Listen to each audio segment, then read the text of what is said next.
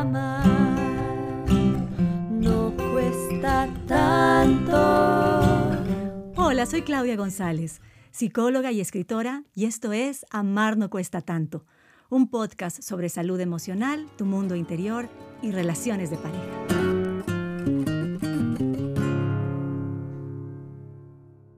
¿Cómo están mi querido y querida oyente?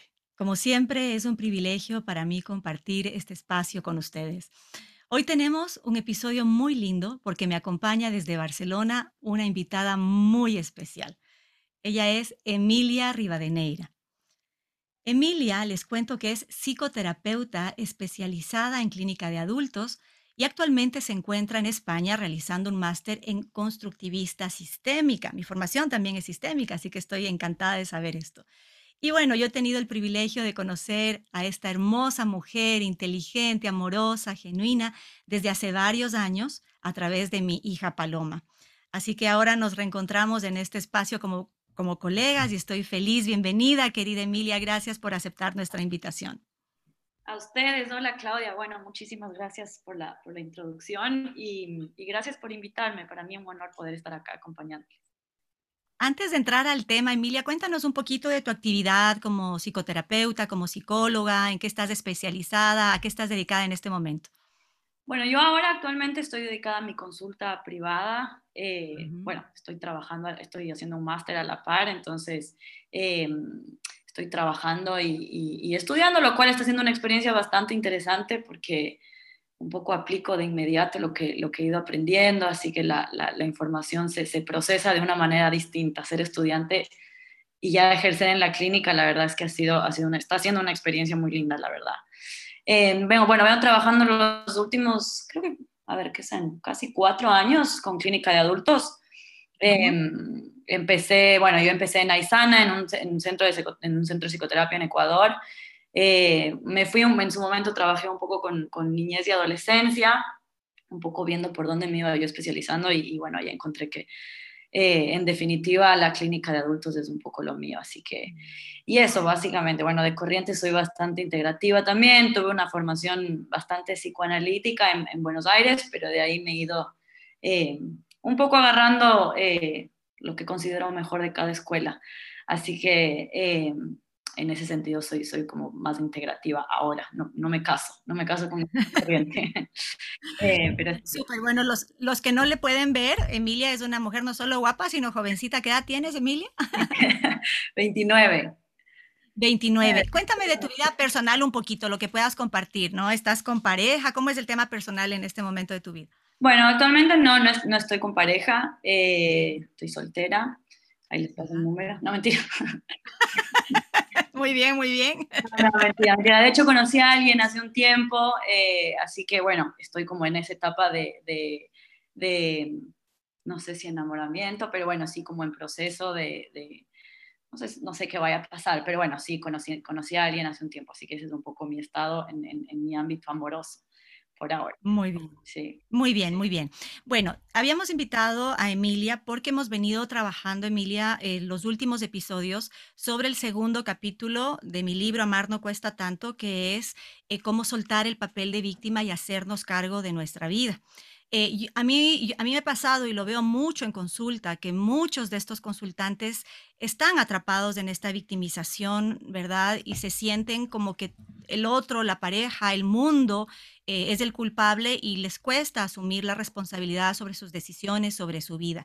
Entonces, desde esta mirada, ¿verdad? De, de, este papel de víctima, de esto de victimizarnos dentro de, de las relaciones interpersonales, no solo de pareja en general, ¿qué es lo que has observado tú en la consulta? ¿Qué pudieras comentarnos sobre eso? A ver, yo creo que, eh, bueno, mientras separaba el, el, un poco la información para este podcast, creo que me voy a atrever a decir que creo que no he tenido nunca un consultante que no empiece un proceso terapéutico sin esa narrativa, ¿no? O sea, creo que ese, de hecho, eh, digamos, esta narrativa y este discurso eh, de víctima es, es, es, mucho más común de lo que se cree y es un sentimiento, digamos, o, un, una narrativa bastante humana. Eh, obviamente hay excepciones, en mi consulta las he podido ver en personas que quizás ya han hecho un proceso terapéutico antes o que se han ido quizás por un lugar como espiritual, si se quiere, eh, pero en definitiva, eh, creería que la primera etapa, al menos de la terapia, es un poco realizar este, este, este movimiento del, del, discurso, yo lo llamo el discurso, no que es un elemento que me parece como importante puntualizar, que es como, como, el, como el discurso de la queja, por así decirlo. Ajá, ¿no? es un poco el estado en el que el paciente llega porque siente, claro, que, que, que es víctima de, del mundo, de la vida, que el, que el mundo confabula en su contra. Eh, me incluyo también en ese, en ese sentido como paciente cuando arranqué mi proceso, también no, no tenía ni un poco de registro que, que, había algo de mí que alimentaba el caos, digamos. Eh, así que sí, en ese sentido, desde mi consulta se empieza mucho, eh, bueno, no sé si algo que les debe pasar a todos los terapeutas, pero es como ese estado en donde, en donde yo, yo divido el, el las etapas del proceso terapéutico en este discurso de la queja, que es en donde el paciente empieza a tener, bueno, viene a quejarse en realidad, y es muy importante incluso dar un espacio para esa queja, ¿no? que pueda así decir, para que se vaya un poco puntualizando y poniendo nombre a, lo, que, a lo que el paciente le pasa. Para ¿Cuáles son como, ¿Cuáles son como típicas quejas que hayas escuchado o que tú misma, ¿no es cierto?, te quejaste cuando fuiste por primera vez a una terapia. ¿Cuáles son como las típicas expresiones que, escuchas, por ejemplo, ¿no? Como para ver si les resuena eh, eh, a nuestros oyentes y a la persona que nos esté escuchando. Em, a ver, siempre, yo creo que siempre es un poco el, otro me daña, ¿no? El otro... Mm, me hace sufrir, ¿no? Últimamente he escuchado mucho y esto también tiene, calculo que tiene mucho que ver también con, con, con la época de, de, yo creo que estamos en un paradigma distinto en donde se ha empezado a hablar mucho de las redes, sociales, en las redes sociales, de la salud mental y en este, si se quiere, un intento de, de, de sacar el estigma de la salud mental, entonces han habido, es como se abrieron un poco los discursos. Y algo que he podido ver es mucho... Eh, él estoy en una relación tóxica, ¿no? con una persona tóxica. Eso es muy particular, ¿no? Es, es, el otro es tóxico, el otro me daña, ¿no? Y yo siempre digo esta expresión, ¿no? Como para cada roto hay un descosido, ¿no? Y hay un poco que, que, que, se enlazan, que son dinámicas en realidad, ¿no? Nunca, nunca, es, nunca es uno y además para que haya una víctima también pues tiene que haber un victimario, digamos, y el que está en el otro lugar no quiere decir que no lo padezca también, ¿no? Eh, entonces, eh, sí, yo creería que eso mucho en relaciones, sobre todo, por ahí creo que la manera más fácil de evidenciar siempre es relaciones amorosas, eh, de, pareja, ¿no? En, relaciones de pareja, quizás en, sí, en vínculos un poco más dependientes o codependientes. Em, mucho tiempo yo trabajé, bueno, cuando, de hecho cuando, cuando arranqué yo trabajaba en, Aizana, que, que, bueno, es especialista en adicciones, y trabajé mucho con, con, con, con bueno, en, su gran mayoría, no estoy generalizando, pero bueno, mujeres codependientes, eh, de ambos géneros. explícanos esto de codependiente, porque eso es como un, un, término y un tema como que lo, resuena bastante en la gente. Cuando dices codependiente, ¿a qué te refieres? Cuéntanos, por favor. Sí, a ver, la codependencia un poco hace alusión al, al, vínculo que, que, que, se tiene con el dependiente, digamos, ¿no? En este caso, para, para, para, para ejemplificar, eh, por ahí hay personas que, eh, o pacientes que están, que, tienen una dependencia distintas sustancias. Yo trabajé mucho con adicciones, entonces distintos tipos de adicciones. Y por lo general el codependiente es el, es el que se hace dependiente por ahí de la persona, no tanto de la sustancia, ¿no? Es como el afecto se pone en la persona. Em, y, y, en este tipo de pacientes está mucho esta narrativa en donde el otro evidentemente eh, es el victimario o el, perseguidor, digamos, en términos un poco de lo, que escuchaba, bueno, en términos, no sé si es sistémico ese modelo. Em, no, es un, es un, modelo de Stephen Karpman, no es necesariamente sistémico, lo utilizan varias escuelas, ¿verdad? Donde por si acaso alguien no haya escuchado antes los otros capítulos, eh, se identifica para la víctima un triángulo, ¿no es cierto? Donde hay tres roles. La víctima, el perseguidor y el salvador, porque para yo sentirme víctima necesito que alguien sea el verdugo, el malo de la película, pero al mismo tiempo, como me siento tan desvalida, necesito que alguien me salve. Entonces, en ese triángulo nos vamos dando la vuelta, ¿no? las parejas o las personas que están dentro de una relación significativa o dentro de nosotros mismos. No sé si te has dado cuenta, Emilia, a veces tenemos esta voz juzgativa, perseguidora, que nos señala dentro de nosotros mismos, que, constantemente estamos como insatisfechos con lo que hacemos y luego nos sentimos como víctimas y después al mismo tiempo encontramos otra vez la esperanza, la resiliencia y nos volvemos a salvar y vamos dando como vueltas, ¿no? Internamente en nuestro diálogo y también en las, en las relaciones. Entonces tú, tú decías, perdón, lo del perseguidor estabas contando. No, eso, decía que, bueno, que, quizás en, ese, en, este, en este vínculo eh, se, evidencia bastante el, el, tema, quizás la narrativa de, de la víctima, porque evidentemente hay, una, hay, un, hay un sujeto de la pareja que eh, es adicto, por, por así decirlo.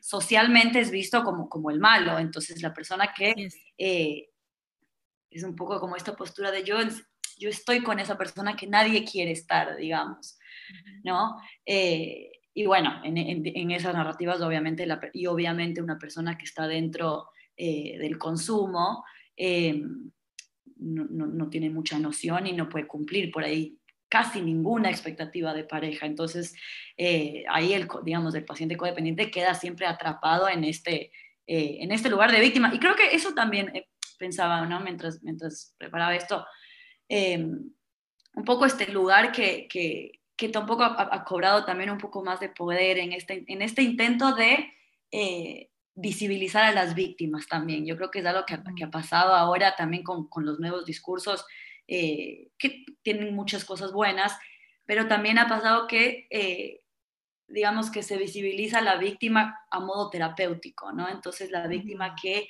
está en una relación en donde le dañan o, no, importa, el género, pero digo, se, quizás se posiciona en ese lugar y es un lugar bastante complicado porque se está ahí a costa de no poder moverse también.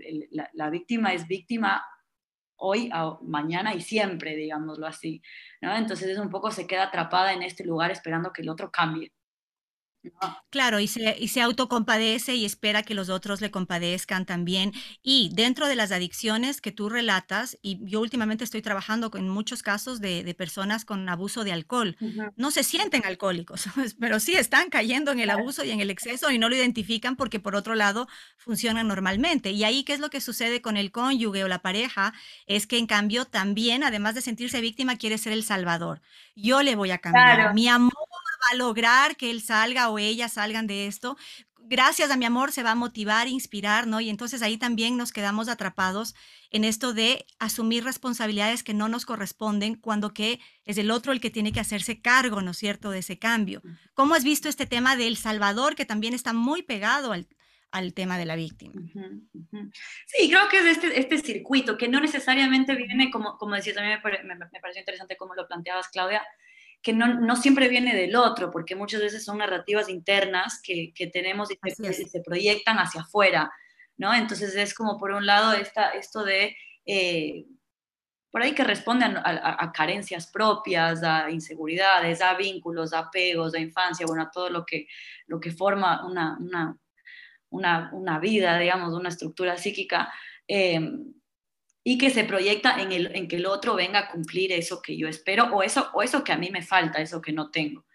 Y por otro lado, eh, eh, cuando eso no se da, digamos que alguien venga a salvarme, que por ahí es uno mismo también. Puede ser que uno, bueno, tuvo un buen día y de repente se arma de valor, y lo, pero siempre es como este, este, bueno, este triángulo, como, como lo llamabas tú, en donde tiene que haber uno que dañe y otro que arregle. ¿no? Eh, que por lo general, eh, a ver, recae siempre en la misma persona, ¿no es cierto? En el cónyuge, em, pero que responde también a sentimientos internos de, quien lo vive. Eh, entonces, eh, sí, bueno, por ahí.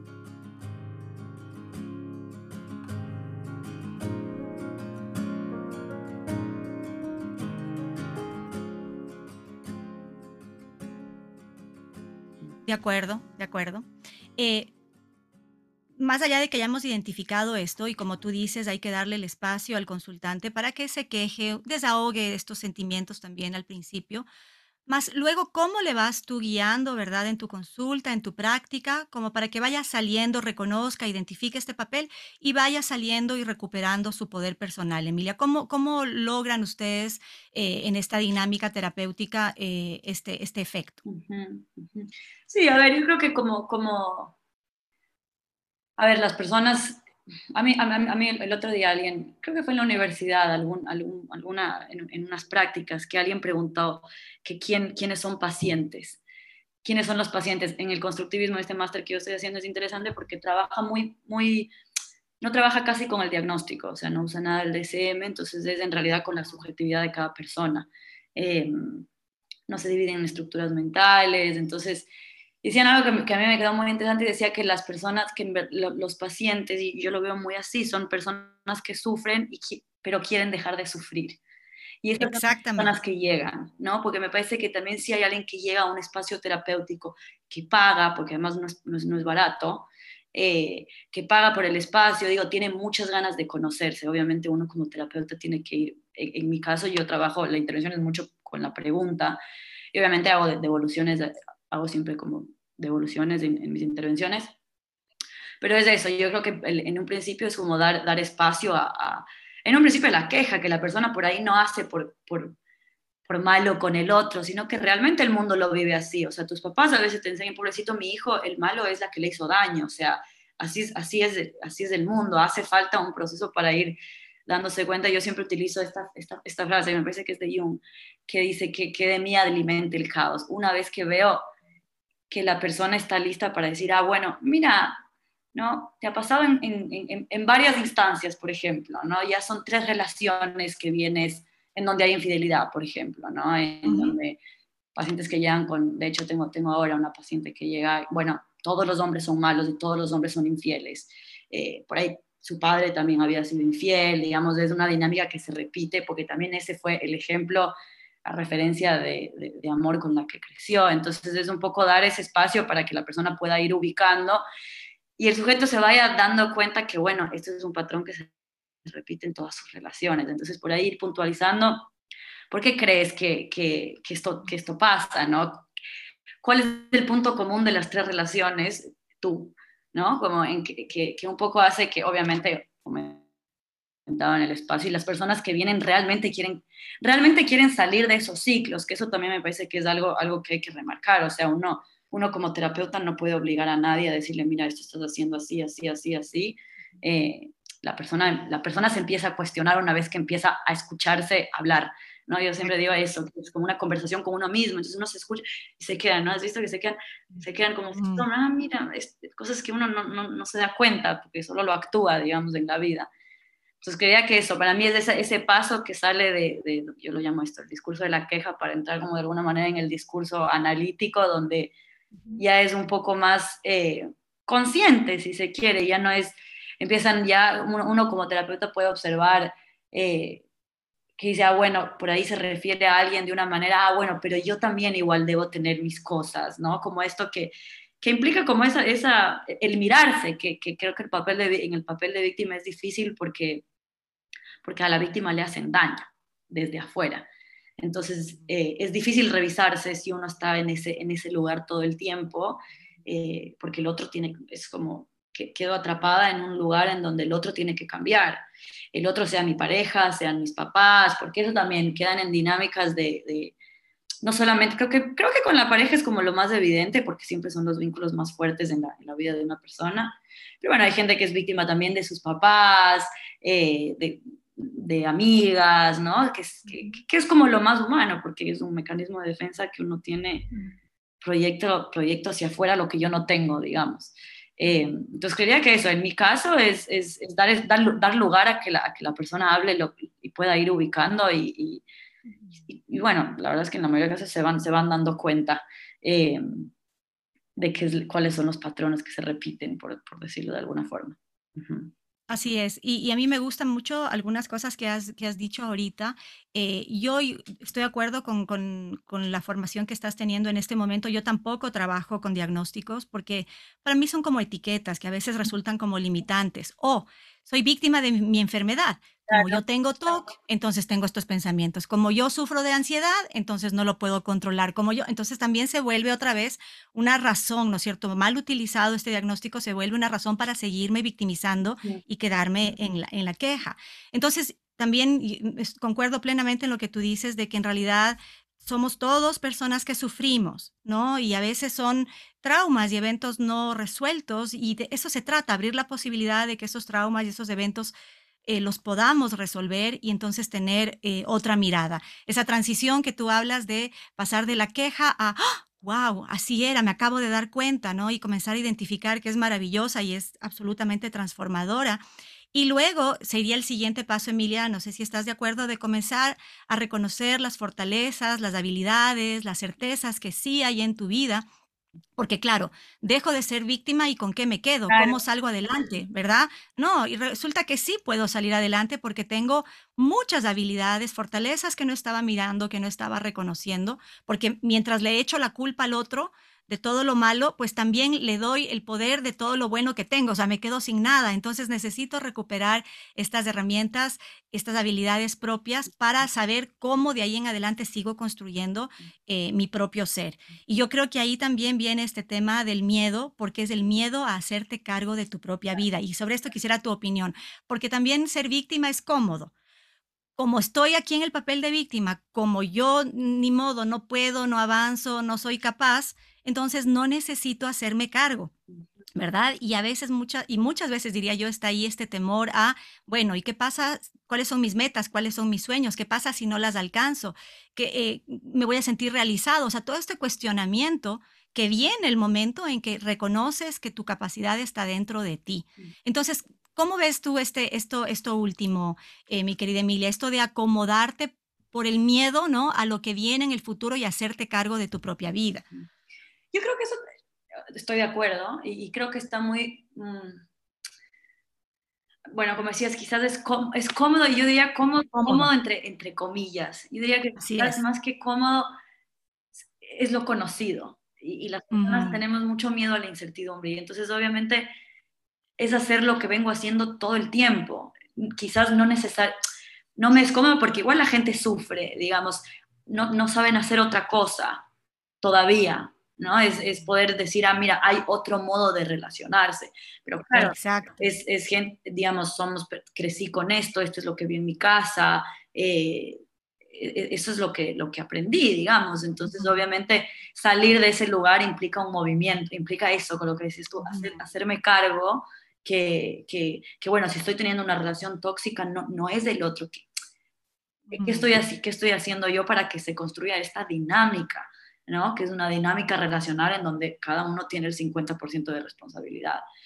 Salir de ahí yo creo que también implica, implica tocar muchas áreas de la vida. No, no sé si, si, si estás de acuerdo con eso, porque, a ver, yo siempre pienso que el, el, amor es un síntoma, y entonces para que el síntoma caiga hace falta revisar hablo y hablo en ese caso, bueno, sí como terapeuta y como paciente también, o sea, en mi caso, para, para, para poder recibir algo digamos, algo bueno y una persona buena y algo que yo considero saludable, hizo falta revisar varios aspectos de mi vida que no necesariamente eran, mira, quiero tener un novio de tal y cual manera, ¿no?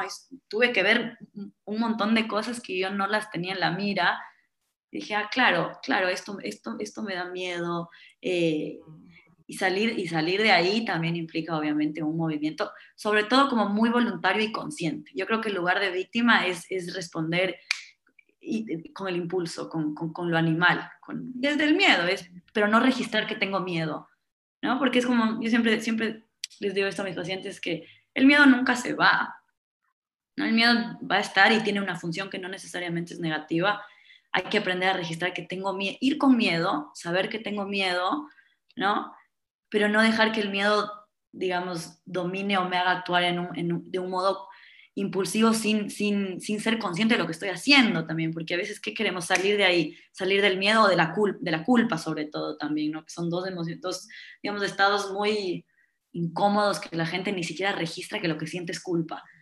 ¿no? Entonces, ¿qué hace? Solo zafa, miente eh, o da la razón también, sí, sí, sí, sin, sin, sentir que está dando la razón, digo, ¿no? Entonces, creería que en ese movimiento de, de, de salir de, de, esto cómodo, entre comillas, hace falta hacer, hacer o sea, es como ser muy consciente, que es lo que te hace ser responsable de lo que haces, ¿no? Saber que esto estoy haciendo, pero que no sea un acto impulsivo, como animal, digamos, de, alguna manera, o muy instintivo.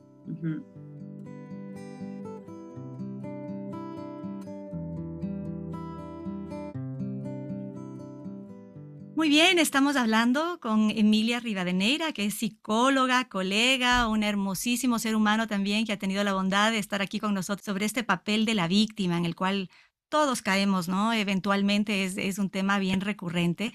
Y entonces tú mencionabas hace un momento, Emilia, que eh, para tener una relación sana no solo es, bueno, quiero un novio tal y cual, sino que tengo que revisar muchos aspectos de mi vida.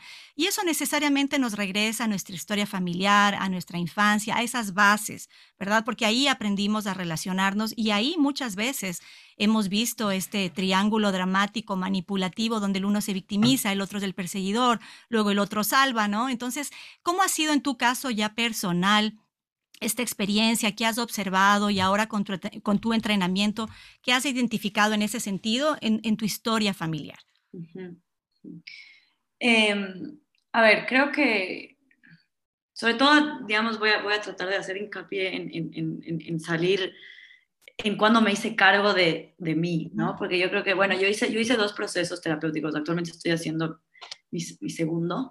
Eh, cuando, cuando, bueno, arranqué, creo que el primero hice cuando cuando tenía como 20 años, cuando vivía en Argentina. En Argentina es, es muy, muy común que todo el mundo haga, vaya al psicólogo. Es raro que la gente no vaya, y más aún si, si estás estudiando psicología. Eh, entonces yo en mi primer proceso no fui con ningún tema puntual, era un poco más en, en este sentido de... Eh, me acuerdo que algún profesor alguna vez nos dijo, a ver, a ver, si van a ser terapeutas y no van a hacer terapia, es como, como, es como estudiar literatura y no leer, me acuerdo que nos dijo. Y yo, que dije, uy, no, no me tengo que ir al psicólogo, no me había ido nunca. Y dije, no, me puedo quedar atrás, más o menos. Pero no, estaba, pero no, no sabía muy bien a lo, a lo que iba. En, en Ecuador no, no, no, había esa cultura. Yo creo que está creciendo mucho ahora, eh, pero en ese momento no. Y bueno, y en ese primer proceso, eh, bueno, yo hice psicoanálisis, que claro, psicoanálisis, no sé si puro y duro, no eran lacanianos, eran postroyanos, lento, era como más lento, un proceso que a mí me sirvió mucho.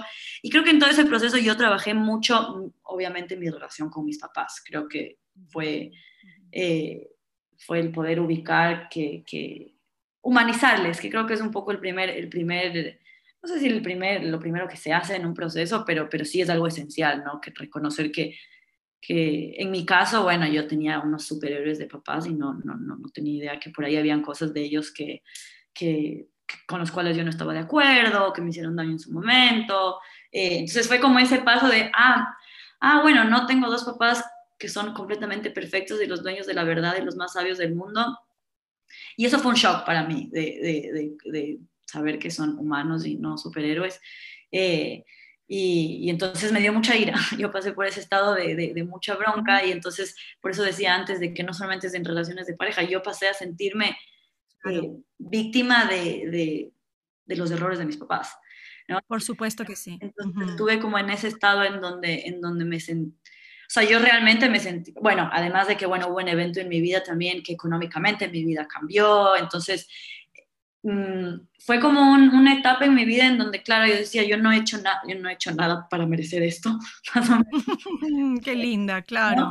Y, y, bueno, entonces hacer ese movimiento de, de, que, ahí trabajé muchas cosas de la relación con mis papás, de poder verles a ellos de, distinta manera. Eh, y, y, bueno, al final de ese proceso también fue como un poco, ah, bueno, entender que no, no es que no me quieren y no es que son malas personas, sino que, bueno, son, son humanos y, y, y es, es, eso, son humanos, o sea, el que no trauma a sus hijos, que no tenga hijos, porque va a pasar, digamos, o sea, creo que no hay quien se salve en este mundo. Eh, y, bueno, es, propio de la vida también, ¿no? Entonces creo que es entender eso de, de, me permitió, bueno, pasar a, de este, de este yo lo llamo como un, segundo paradigma de mi proceso, de decir, ah, bueno, a ver, soy hija de estas dos personas, ellos se equivocaron en esto, hicieron cosas maravillosas en otro sentido, ¿qué de ellos a mí me, me, me, sirve? O sea, ¿con qué me...? Y lo leí en tu libro y me pareció muy lindo, lo, uso mucho en mis pacientes, Claudia, y es esto de... Eh, qué delegado me quedo y qué les devuelvo. Y qué les devuelvo, así Me encantó como, como, como lo pones tú en el libro. Eh, y, y, es eso también, o sea, pasé en, este, en esta instancia de reconocer, a ver, bueno, cómo era el apego con mi mamá, ver de, la familia, de qué familia viene mi mamá, de qué familia viene mi papá, y bueno, cómo soy yo con eso y cómo quiero ser también, porque en un punto uno se puede llegar a, bueno, en mi caso, ¿no? Determinado, determinado a, a, eso, a, como a medio de lo que me tocó. Y, y, bueno, y cuando empecé mi segundo proceso, que lo empecé hace más o menos un, un año, creo, ya casi un año, un poquito menos, eh, es como el proceso en donde, me acuerdo que cuando, cuando mi psicóloga me preguntó, bueno, ¿qué haces acá? Yo decía, bueno, la verdad es que soy harta de hablar de mis papás, o sea, yo llegué con eso. ya tres años, no quiero mencionarles más, o sea, ya sé todo, no sé qué más, eh, pero yo sentía que tenía, quería ir porque también ya estaba más grande, estaba ahí adentro, ya estaba trabajando, obviamente como trabajar y ir así, o sea, a mí me, quería también, ¿no? Como por la cara de pacientes y eso, entonces me acuerdo que fue eso, que dije como, como que creo que estoy lista para, para ya dedicarme a mí, digamos. Y, y, ha sido lindo, y ha sido como muy lindo el proceso porque, porque ahí es en donde eh, eso, eh, digo esto, ¿no? Como que me veo a mí que entré en el discurso analítico, de decir, a ver, claro, ya todo esto hice, todo esto me pasó, pero, pero ya depende de mí Así es. seguir haciendo eso o elegir algo que no me haga sufrir, porque yo soy la que elijo. O sea, si yo me meto en una relación que me está haciendo daño, pero a mí nadie me está obligando. Eh, no, una vez me, decía mi psicóloga, yo le decía como, el amor para mí es como estas mariposas en el estómago, la ansiedad. Paloma creo que una vez también hablábamos, la ansiedad, o sea, que estaba viéndome loca, no, estaba ansiosa, angustiada todo el día. Resulta que, que, el amor romántico ha sido neta ansiedad. ay, vienen y te vuelven loco y el príncipe azul y esto es como, era ansiedad pura. O sea, Entonces creo que en mi caso hizo falta trabajar mis papás, mi, mi vida entera y, y, y, para poder elegir conscientemente, bueno, espero no sé si estoy viendo el cielo, no me, mm, pero, mm. digo, pero sí me siento yo en otro lugar, o sea, en un lugar en donde sé que si yo me involucro con alguien eh, y, no, y las cosas no salen, bueno, hay algo que yo no estoy, yo no estoy viendo, o, estoy eligiendo yo desde un lugar que no, es, que no está bien, digamos. Eh, ah.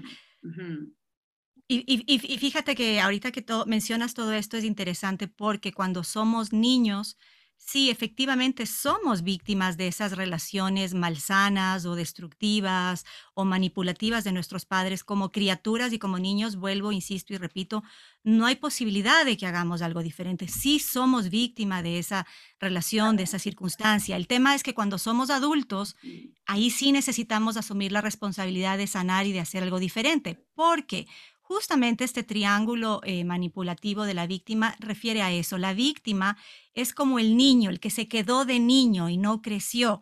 Entonces yo como niño siento que el mundo me cae encima y no soy capaz ni puedo hacer algo diferente. Y asimismo, en ese papel de víctima, de niño mal entendido, también estoy sintiendo a la figura de autoridad, generalmente el padre, que me acusa, me señala, me da permiso, me castiga, me reta, y esperando al mismo tiempo esta figura materna de la madre que en cambio me salve, me acoja, me diga que todo está bien, ¿verdad? Entonces sí es como una parte nuestra eh, inmadura todavía, que no ha madurado y que está teniendo estos temores, por un lado, ¿verdad? De, de esta autoridad demasiado rígida o estricta y al mismo tiempo anhelando la magia de este cariño maternal. Entonces, desde esa parte la que nosotros necesitamos identificar y permitir que crezca cronológicamente también. Tú sabes, Emilia, que a veces cronológicamente seguimos avanzando, más emocionalmente seguimos en otra edad muy inmadura todavía. Y eso lo vemos con los adultos en la, en la consulta muchas veces. Entonces, sí, es permitir que este niño con esta necesidad de figuras, con este anhelo que no se llena, pues crezca también para que se pueda eh, hacer responsable en, en una dinámica precisamente sana como tú, como tú mencionabas. ¿Cuál es tu, tu, tu, no sé si decir ideal, pero cuál sería tu propósito de amor? Ahora que eres adulta, que has trabajado, que tienes identificadas muchas cosas, que tienes hermosas herramientas, ¿cuál es el amor que anhelas, que sientes que puedes construir? ¿Cómo es? Descríbelo, esa posibilidad de amor para ti es cuál? Uy, qué difícil esa pregunta. Em, o sea, yo creería que, que que es poder, digamos, crecer como en, como en conjunto, ¿no? Que no sea, eh, digamos, poder acompañarse sin, sin, que, sin que se vuelva una, una sola persona las dos cosas. Yo creo que, que, es como tener esta una libertad, pero dentro de un compromiso también. porque, porque creo que la parte del compromiso para mí es ahora, porque, porque en su momento me costaba mucho comprometerme a una relación y, y, me, perdí me perdí por algunas aristas que, que hoy por hoy eh, quisiera eso. Yo creo que poder comprometerse a algo en conjunto, ¿no? Que sea cual sea, o sea, cada, creo, creería que mismo en cada pareja sería distinto para unos en el matrimonio, otros en hijos, como proyectos en definitiva, eh, creo que sería algo que, que, me gustaría como, como tener en conjunto. Em, y eso, creo que, creo que eso, y poder obviamente, o sea, que, que cada uno sea registro, tenga registro de, de, la emocionalidad, porque, porque creo que eso es, es, es como lo más complejo de, de, que se unan dos mentes, ¿no? Que, que cada uno viene cargando sus, sus historias y depositándolo en el otro. Eh, entonces, poder tener registro de eso y poder acompañarse, digamos, eh, creería que, que, algo por ese lado, no sé, también todavía, todavía no lo he visto. Está en construcción. Está en construcción. Claro que sí, hermoso y todo. Y todo lo que dices es muy, es muy importante, Emilia querida. Te agradezco de verdad de corazón por haberme ofrecido y a todos nosotros los que te han escuchado tu tiempo, por abrir, por abrir tu corazón con tanta generosidad, con transparencia. Así que me llevo tus palabras. No sé si hay algo adicional que quieras decir antes de despedirnos. No, eh, agradecerte por, por, el espacio. La verdad es que eh, bueno, te respeto mucho como, como profesional y para mí es un, es un, es un honor poder, poder estar acá y tener esta conversación que en realidad me sentí muy cómoda. Eh, mm. eh, así que nada, compartir como colegas también. Paloma para mí es una mujer súper especial y obviamente eh, Claudia contigo también hemos, hemos, compartimos a Paloma, que eso es un y nada, pues obviamente también la disciplina tan hermosa que yo creo que, que, que poder, no sé, poder, poder tener este tipo de conversaciones abiertas al público eh, es, es, un verdad, es, un, es, un, regalo para, para, mí como poder hacerlo y supongo que también para los oyentes y nada, ser parte de, de, los, de los vínculos humanos que son tan lindos y tan complejos a la vez. Eh, eh, nada, pues agradecerte siempre por, por la invitación y por tener este espacio. Así que nada, felicitaciones también por el podcast, por el libro y, y eso, por ahora. Muchísimas gracias en realidad a todos por habernos escuchado y a mí me encanta, ¿no? Yo, yo ya soy más mayorcita, tengo 53 años y me encanta hablar con Emilia, tiene 29, son otras generaciones y a la final todas las generaciones y ustedes, mis queridos oyentes, amiga, amigo, estamos de acuerdo en que queremos sufrir menos, vivir más felices y de esto se trata, ¿verdad? De usar las herramientas nosotras como profesionales y cada uno de nosotros como seres humanos, ¿no? Ponerle toda la, toda la alegría, la, la transparencia, la honestidad y el trabajo, porque es un trabajo diario, solo que es un trabajo que vale la pena para poder vivir en este amor más sano que todos, que todos anhelamos. Así que bueno, vamos a terminar por el día de hoy, hasta la próxima semana que nos volveremos a ver. Les voy a dejar en la descripción del episodio toda la información de contacto de Emilia. Emilia, estás atendiendo, ¿no es cierto?, eh, en, en, citas virtuales también desde Barcelona, para quien, para quien quiera. Y bueno, he disfrutado enormemente haber grabado este episodio contigo. Un abrazo, un besito grande para ti y para todos. Claudia, suerte. Gracias para ti también. Mucha suerte y nos vemos pronto. Chao, chao. Chao. no cuesta tanto.